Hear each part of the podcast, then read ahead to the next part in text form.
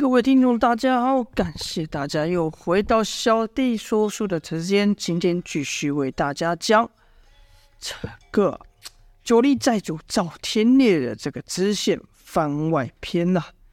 前面说到了，随风子终于答应要传授赵天烈武功，而且这武功还不是一般的武功，是从来没有人练成的冰火无极功啊。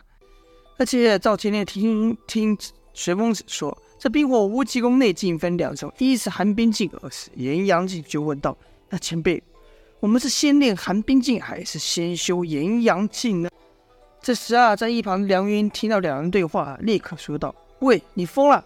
你要练那冰火无极功，那可是相当危险的功夫啊，一不小心是会有性命之忧的。”赵天烈则说：“月英姑娘，我必须有所突破。”否则，我现在武功连你都比不上。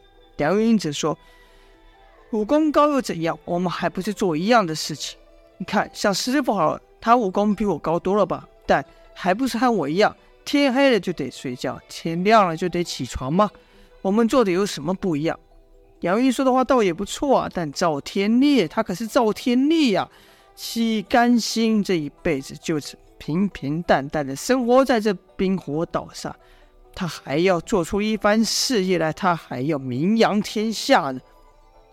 所以赵天烈没有回话，但他的眼神已经告诉梁月英：赵天他赵天烈必须如此。随风子则说：“月英呐，现在你不管说什么，只怕他都听不进去了。”梁月英略带失望地说：“哼，还以为你已经有所改变了。”说完就径自离开了。随风子看梁月英的。反应之后，不由得笑了一下，说道：“口是心非，这小女娃。”跟着又对赵天烈说：“说实话，这门神功如果就一直这样在我手中，确实是可惜呀。而我不愿意练这门功夫的原因，我也和你说了。其实更重要的是，这炎阳镜并不适合我的个性呐，因为这炎阳镜过于霸道。”修炼之人的心性，如果比不能比这炎阳镜更凶的话，便驾驭不住。赵天烈也知道，这修炼武功一事，如果能和练武者的性子相通，那将会事倍功半。随风子跟着又对赵天烈说：“所以我不适合，但你却适合。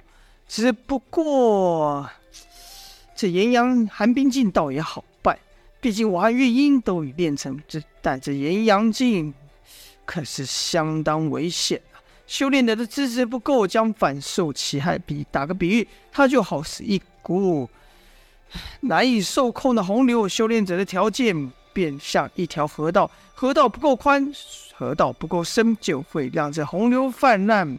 对修炼者来说是有性命之忧的！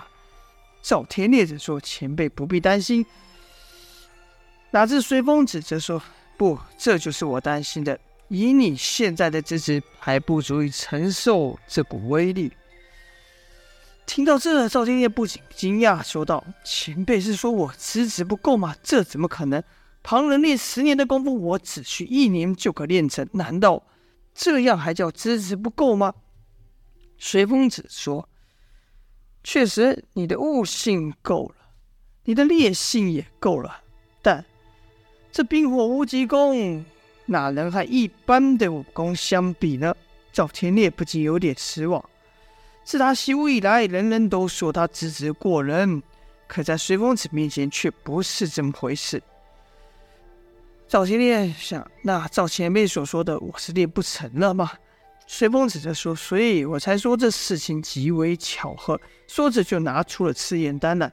这个赤焰丹能够助你脱胎换骨。但凡事都有两面呐、他既能帮你脱胎换骨，也能让你焚身而亡。届时只怕是我也无法相救。赵天烈却说：“我愿意一试。”刚说完这话，梁元英就说：“喂，你不要命啊？这是赤焰丹呐、是剧毒，会把你烧的连骨头都不剩的。”原来梁元英刚才虽然走开，但还是一直留心两人的对话。赵天烈则说道：“多谢月英姑娘关心。”这神功要是如此轻易就能习得，不冒一点风险的话，那反而让人怀疑他的威力了。梁云则对随风又对随风子说：“师父，难道你也要随他发神经吗？”随风子则说：“每个人都有他自己要走的道，每个人都有他自己的选择，这就端看他的选择了。”赵天烈也对梁云说：“相信我，我没问题的。”看赵天烈的眼神如此充满自信，梁云一时间也不知道说什么，只能小声的说：“哼，要是去死，谁要理你了？”这时候听随风子说：“但在你服药服下这赤焰丹前，还有一件事必须先做，就是先把你这一身内力都给化去了。”赵天就问道：“这是为什么？”随风子说：“这冰火无极功本身就是一门极为冲突的功力，但要驾驭。”这寒冰镜和炎阳镜两种截然不同的内功，难度就非常大了。要不先把你本身的功力散去，岂非又多了一重阻碍吗？哪知赵天烈却毫不犹豫地说：“好，不过是散功而已，不是个问题。再说，若真让我练成这冰火无极功，哼，我这身现在这风这身武功还有什么用呢？”随风子说：“你可想清楚了，这可是一条没有回头之路。”散功之后，你将一点功力都不剩。届时，如果你又没练成了冰火无极功，你可就得不偿失，终身再不得练武了。赵天烈说：“前辈放心吧，你刚不也说了吗？如果我挺不住这赤焰丹的威力，我连命都没了，还想着什么练功呢？”随风子说：“看来你是真下定决心了。”赵天烈说：“绝不后悔。”前辈尽管做吧。随风子点了点头，把两手放在赵天烈的丹田和胸口要穴之间呐、啊。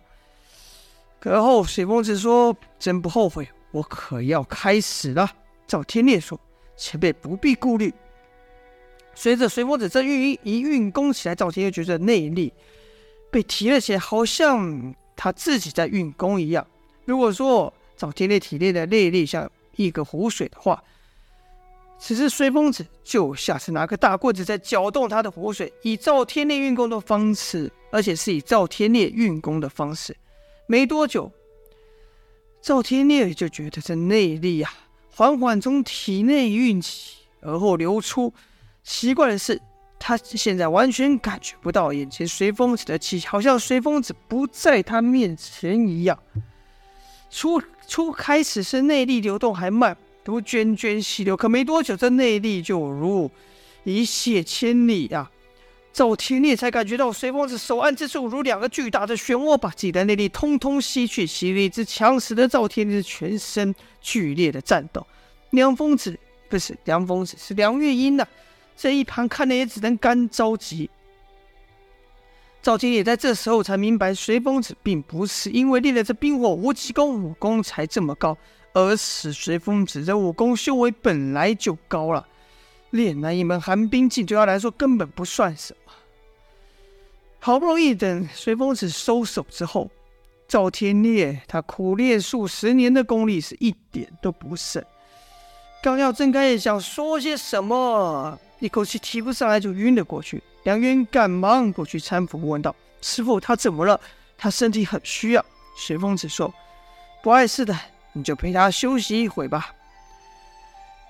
然后我就看随风子站了起来，张开双手，一手画，一手画阳，原地打起转来，时而慢，时而快，动作煞是好看。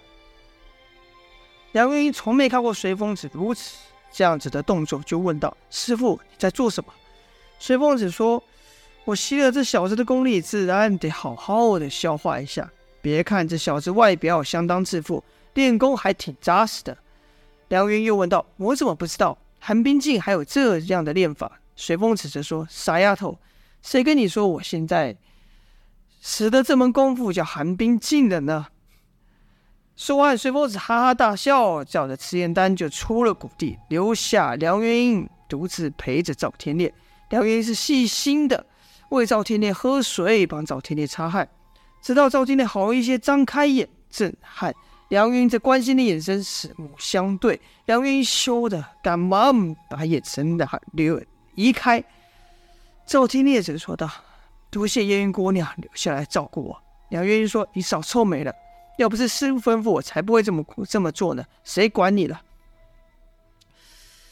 跟着呢，梁云又忍不住又问道：“你现在感觉怎么样？”赵天烈似的撑起撑起身体，想要站起来，但发现全身软弱无力呀、梁云就搭着赵天烈，让赵天烈站起，说道：“真想不通，你为什么一定要练那武功？看吧，现在你虚弱的连站都站不起来。”赵天烈则说：“月英姑娘，别看我现在这样，待我练成神功之后，说不定我还能带着姑娘在天上飞呢。”梁月英说：“切，胡说八道！你本领很大是吗？”说话时，梁月英故意一松手，让赵天烈快要跌倒的时候，才要把他扶起来。就听赵天烈是哀哀乱叫啊！梁月英觉得有趣，两人就这样在皎洁的月光下。一边玩着，一边聊着，走出了谷地。好了，这就是本章的内容了。没想到练这冰火无极功前还有这么多的关卡要过，那赵天烈又是如何一一度过的呢？就待下回分晓了。感谢各位的收听，今天先说到这边，下播。